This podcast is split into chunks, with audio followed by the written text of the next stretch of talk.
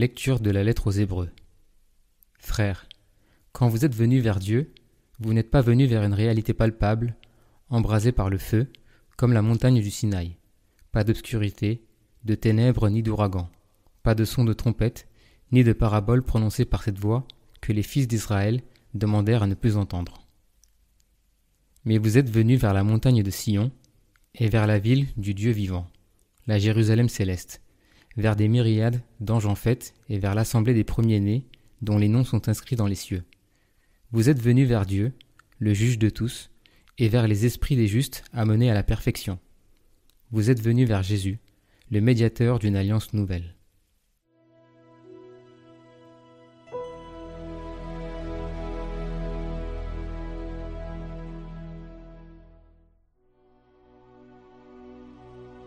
Béni soit le Seigneur, il élève les humbles. Les justes sont en fête, ils exultent devant la face de Dieu, ils dansent de joie. Chantez pour Dieu, jouez pour son nom. Son nom est le Seigneur, dansez devant sa face. Père des orphelins, défenseur des veuves, tel est Dieu dans sa sainte demeure. À l'isolé, Dieu accorde une maison. Aux captifs, il rend la liberté. Tu répandais sur ton héritage une pluie généreuse, et quand il défaillait, toi, tu le soutenais. Sur les lieux où campait ton troupeau, tu le soutenais. Dieu qui est bon pour le pauvre. Béni soit le Seigneur, il élève les humbles.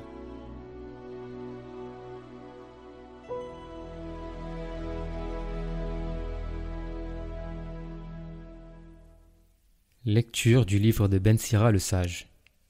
Mon fils, accomplis toutes choses dans l'humilité, et tu seras aimé plus qu'un bienfaiteur. Plus tu es grand, plus il faut t'abaisser. Tu trouveras grâce devant le Seigneur. Grande est la puissance du Seigneur, et les humbles lui rendent gloire. La condition de l'orgueilleux est sans remède, car la racine du mal est en lui. Qui est censé médite les maximes de la sagesse. L'idéal du sage, c'est une oreille qui écoute.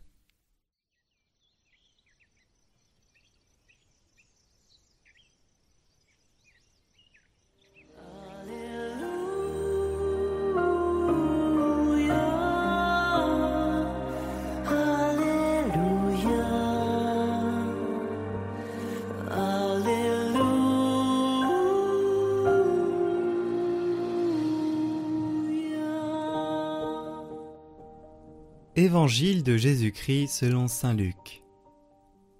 Un jour de sabbat, Jésus était entré dans la maison d'un chef des pharisiens pour y prendre son repas, et ces derniers l'observaient. Jésus dit une parabole aux invités lorsqu'il remarqua comment ils choisissaient les premières places, et il leur dit Quand quelqu'un t'invite à des noces, ne va pas t'installer à la première place, de peur qu'il ait invité un autre plus considéré que toi. Alors celui qui vous a invité, toi et lui, viendra te dire Cède-lui ta place. Et à ce moment, tu iras plein de honte prendre la dernière place.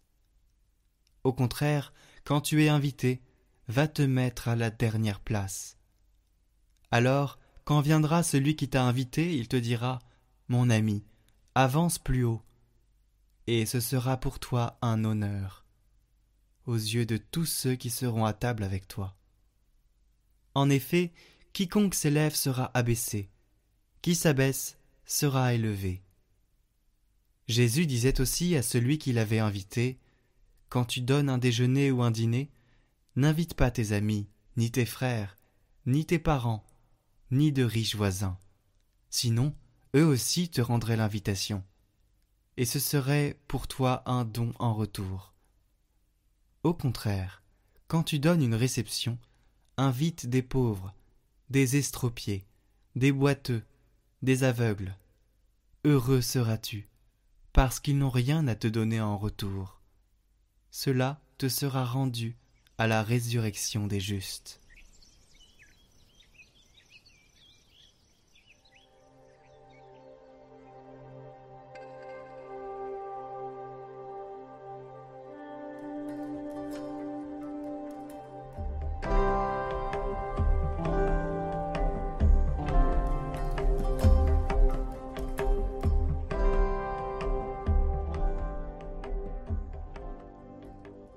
Fils accomplit toutes choses dans l'humilité, et tu seras aimé plus qu'un bienfaiteur.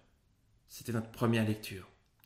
Chers amis, il ne vous aura pas échappé que le thème principal des lectures d'aujourd'hui est, l'humilité. Un thème euh, pas très à la mode, une vertu à rebours de notre soif naturelle de reconnaissance, de considération. Et l'Écriture, si l'on y prête attention, parle très souvent de la dilection de Dieu pour les humbles. Le Seigneur aime les humbles, jusqu'à terre il abaisse les impies. Dans le Magnificat, il s'est penché sur l'humilité de sa servante, il renverse les puissants de leur trône, il élève les humbles. Et Jésus lui-même se décrit par ces mots Je suis doux et humble de cœur. Alors après les, les vertus théologales de foi, d'espérance et de charité, la vertu d'humilité est l'une des principales vertus chrétiennes, ou en tout cas, elle a vocation à l'être. Pourquoi? Parce qu'elle est la condition de croissance de la charité. Sans humilité, il n'y a pas de charité. Sainte Catherine de Sienne l'exprime ainsi L'humilité est la mère nourricière de la charité, elle est la terre en dehors de laquelle la charité ne peut croître. La pierre angulaire d'une vraie charité, c'est un cœur habité par l'humilité. Alors bien sûr, il n'est pas besoin d'être chrétien pour être humble. Nous avons tous connu des personnes authentiquement humbles et qui n'étaient pas nécessairement chrétiennes. Mais nous reconnaîtrons sans peine que ce n'est pas le plus souvent la note la plus spontanée de l'âme humaine. L'orgueil humain, l'amour-propre, la vaine gloire semblent mieux nous définir. Et c'est pour cela que nous pouvons si bien comprendre les paroles de Jésus dans l'évangile de ce jour. C'est pour cela que, eh dans l'Église, comme dans les institutions publiques, on a inventé le protocole. Un ancien chef du protocole de la présidence de la République disait un jour que le protocole consiste en un arrangement harmonieux des orgueils humains. Alors, nous connaissons tous cela. Il suffit d'ouvrir les yeux et de les poser sur nous-mêmes pour savoir que nul, nul n'est à l'abri de ces élans orgueilleux. Et c'est pour cela que l'humilité est d'abord une vertu humaine. Elle est, dit saint Thomas d'Aquin, ce qui réfrène l'esprit pour qu'il ne tende pas de façon immodérée aux choses élevées. Alors pourtant, malgré l'importance de l'humilité comme vertu dans la vie des hommes, vous remarquerez que Jésus, eh bien, n'en fait pas un commandement. Sur d'autres sujets, Jésus n'hésite pas. Il commande avec fermeté Moi je vous dis, aimez vos ennemis, priez pour ceux qui vous persécutent, vous donc, soyez parfaits comme votre Père céleste est parfait. Et ici, de la même manière, Jésus aurait pu nous ordonner euh, Amen, Amen, je vous le dis, comportez-vous avec humilité, ne prenez pas les premières places, n'invitez pas les gens bien, mais les délaissés, les marginaux. Or, eh bien, ce n'est pas de cette manière que Jésus procède au sujet de l'humilité. Au lieu d'en appeler au, devoir, c'est comme ça parce que c'est comme ça, soyez humble parce qu'il faut être humble, il cherche plutôt à nous convaincre par de petits raisonnements. Alors, avant d'aller plus loin, il me semble bon de rappeler deux écueils à éviter. Le premier, d'un côté, une, une conception moralisante, idéaliste. L'humilité est bonne par elle-même et pour elle-même. Il faut être humble pour casser en nous tout désir d'excellence, de réussite, de succès parce qu'il est bon en soi d'être humilié, rabaissé, méprisé. Alors, euh, on voit ce qu'une conception aussi brutale peut avoir d'inhumain. Et de l'autre côté, eh bien, il y a une conception intéressée, calculatrice de l'humilité. Si tu veux réussir, devenir le premier, commence par ne pas te montrer trop pressé, modère l'expression de tes ambitions, inspire confiance, apprivoise les uns et les autres, et alors viendra le temps de ton succès. Alors là, on voit ce qu'une telle conception, très courte elle aussi, peut avoir de, trop humain. Alors, une fois que l'on a posé ce cadre, interrogeons-nous maintenant sur ce qu'est vraiment l'humilité. L'humilité, telle que nous l'enseigne Jésus, ne vise vraiment pas à casser en nous tout désir de réussite, d'excellence ou de perfectionnement. Mais elle consiste à reconnaître que nous n'obtiendrons jamais, jamais par nous-mêmes la vraie réussite.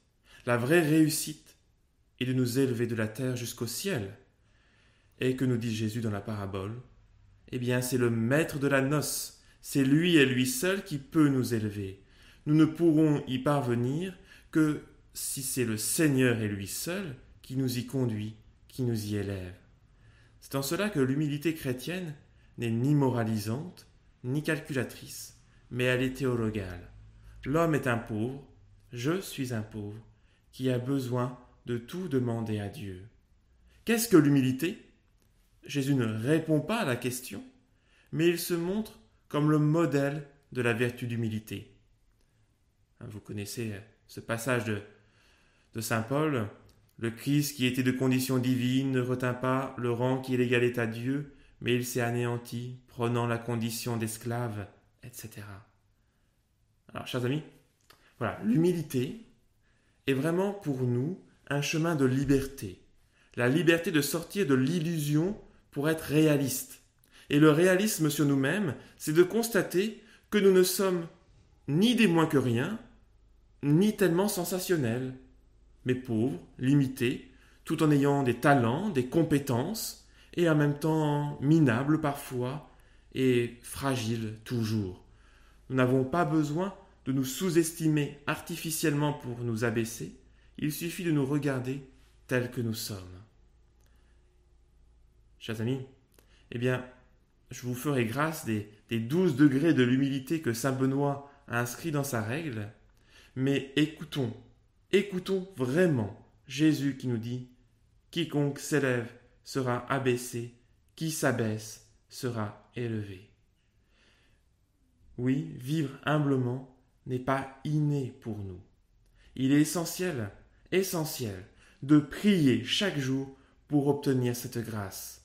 Et je vous y invite vraiment. Hein, comme l'enseigne le Saint curé d'Ars, chaque jour, nous devrions demander à Dieu de tout notre cœur la vertu de l'humilité et la grâce de comprendre que nous ne sommes rien par nous-mêmes et que notre bien-être corporel et spirituel vient de lui, de lui seul. Chers amis, priez, priez pour recevoir et vivre d'une grâce, de cette grâce.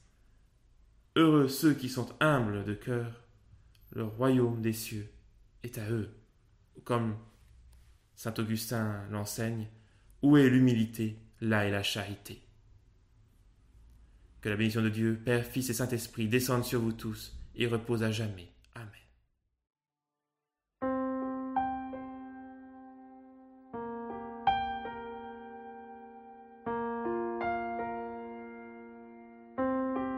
Admirable grandeur.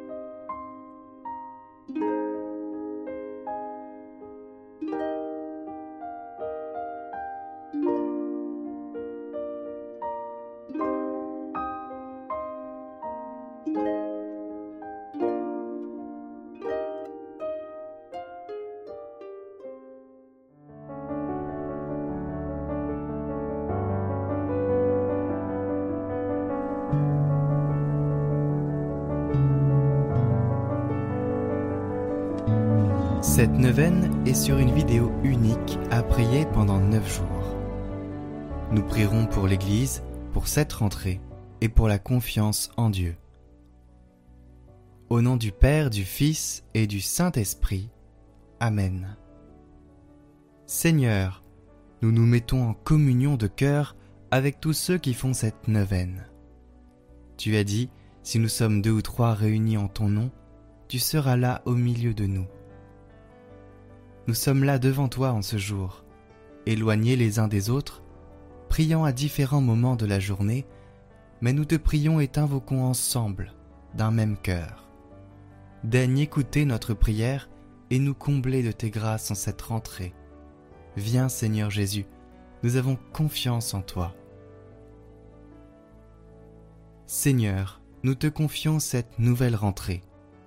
Pendant cette année, nous aurons à nous réjouir de bonnes nouvelles et nous aurons à affronter des moments difficiles. Donne-nous la force de les vivre pleinement. Nous t'offrons d'avance ces bonheurs et malheurs. Accorde aux enseignants et aux formateurs l'enthousiasme de transmettre leur savoir et de faire grandir les jeunes. Donne-leur la joie de retrouver leurs collègues et d'accueillir les nouveaux. Que leur diversité soit une richesse au service de l'éducation des jeunes qui leur sont confiés. Donne aux enfants et aux jeunes d'apprendre et d'acquérir les connaissances intellectuelles, professionnelles et humaines pour devenir des acteurs responsables de ce monde et le servir au mieux. Que leurs parents puissent les accompagner avec justesse et amour.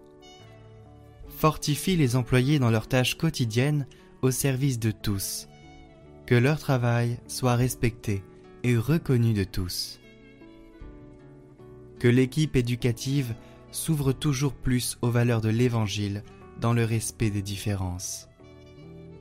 Donne-nous d'être attentifs à chacun et de te reconnaître en tous et particulièrement dans les plus pauvres. Puissions-nous agir ensemble pour que la réussite soit en chacun de nous. Rappelons-nous que tu nous combles de joie.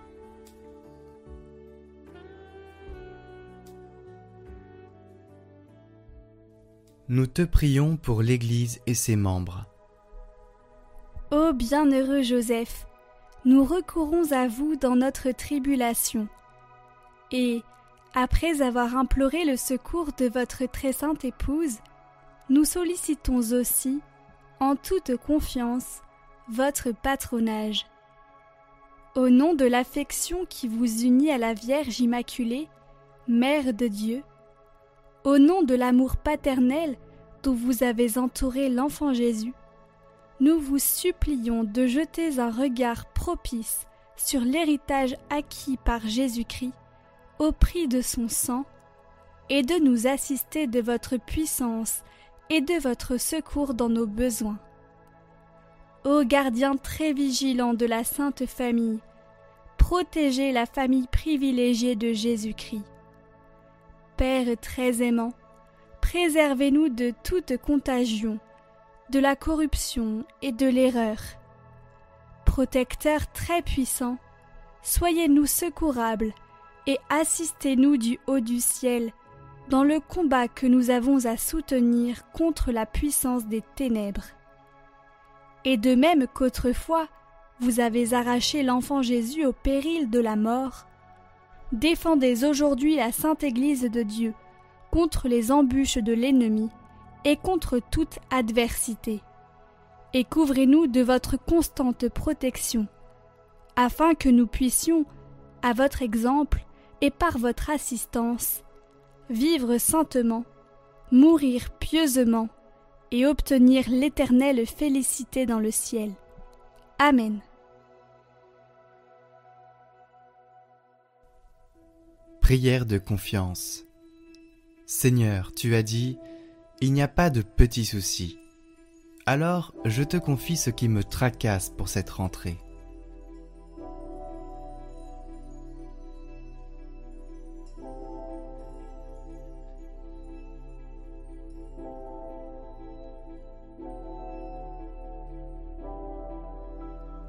Merci Seigneur, j'ai confiance en toi. Seigneur notre Dieu, toi notre Père des cieux, tu n'es pas celui qui nous met en difficulté, tu n'es pas celui qui nous punit. Dieu, source d'amour, tu es patient avec nous. Tu comprends nos faux pas, et tu nous donnes de quoi nous relever et repartir.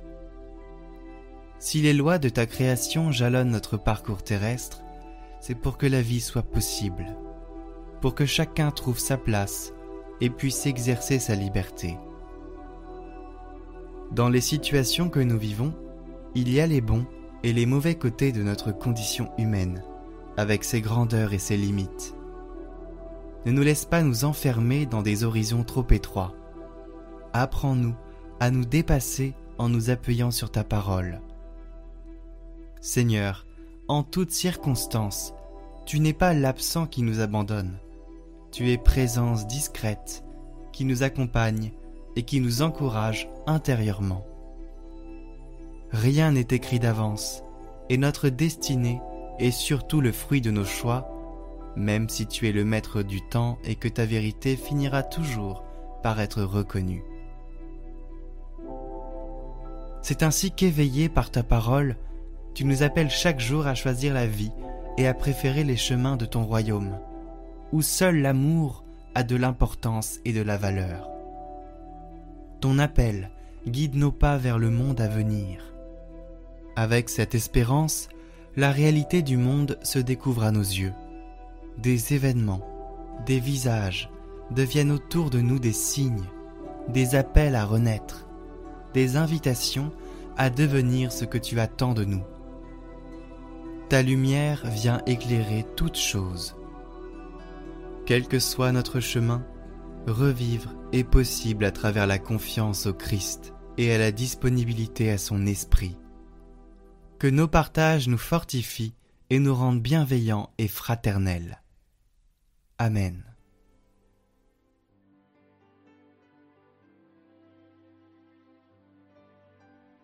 Notre Père qui es aux cieux, que votre nom soit sanctifié, que votre règne vienne, que votre volonté soit faite sur la terre comme au ciel. Donnez-nous aujourd'hui notre pain de ce jour. Pardonnez-nous nos offenses, comme nous pardonnons aussi à ceux qui nous ont offensés. Et ne nous laissez pas entrer en tentation, mais délivrez-nous du mal. Amen. Je vous salue Marie, pleine de grâce. Le Seigneur est avec vous.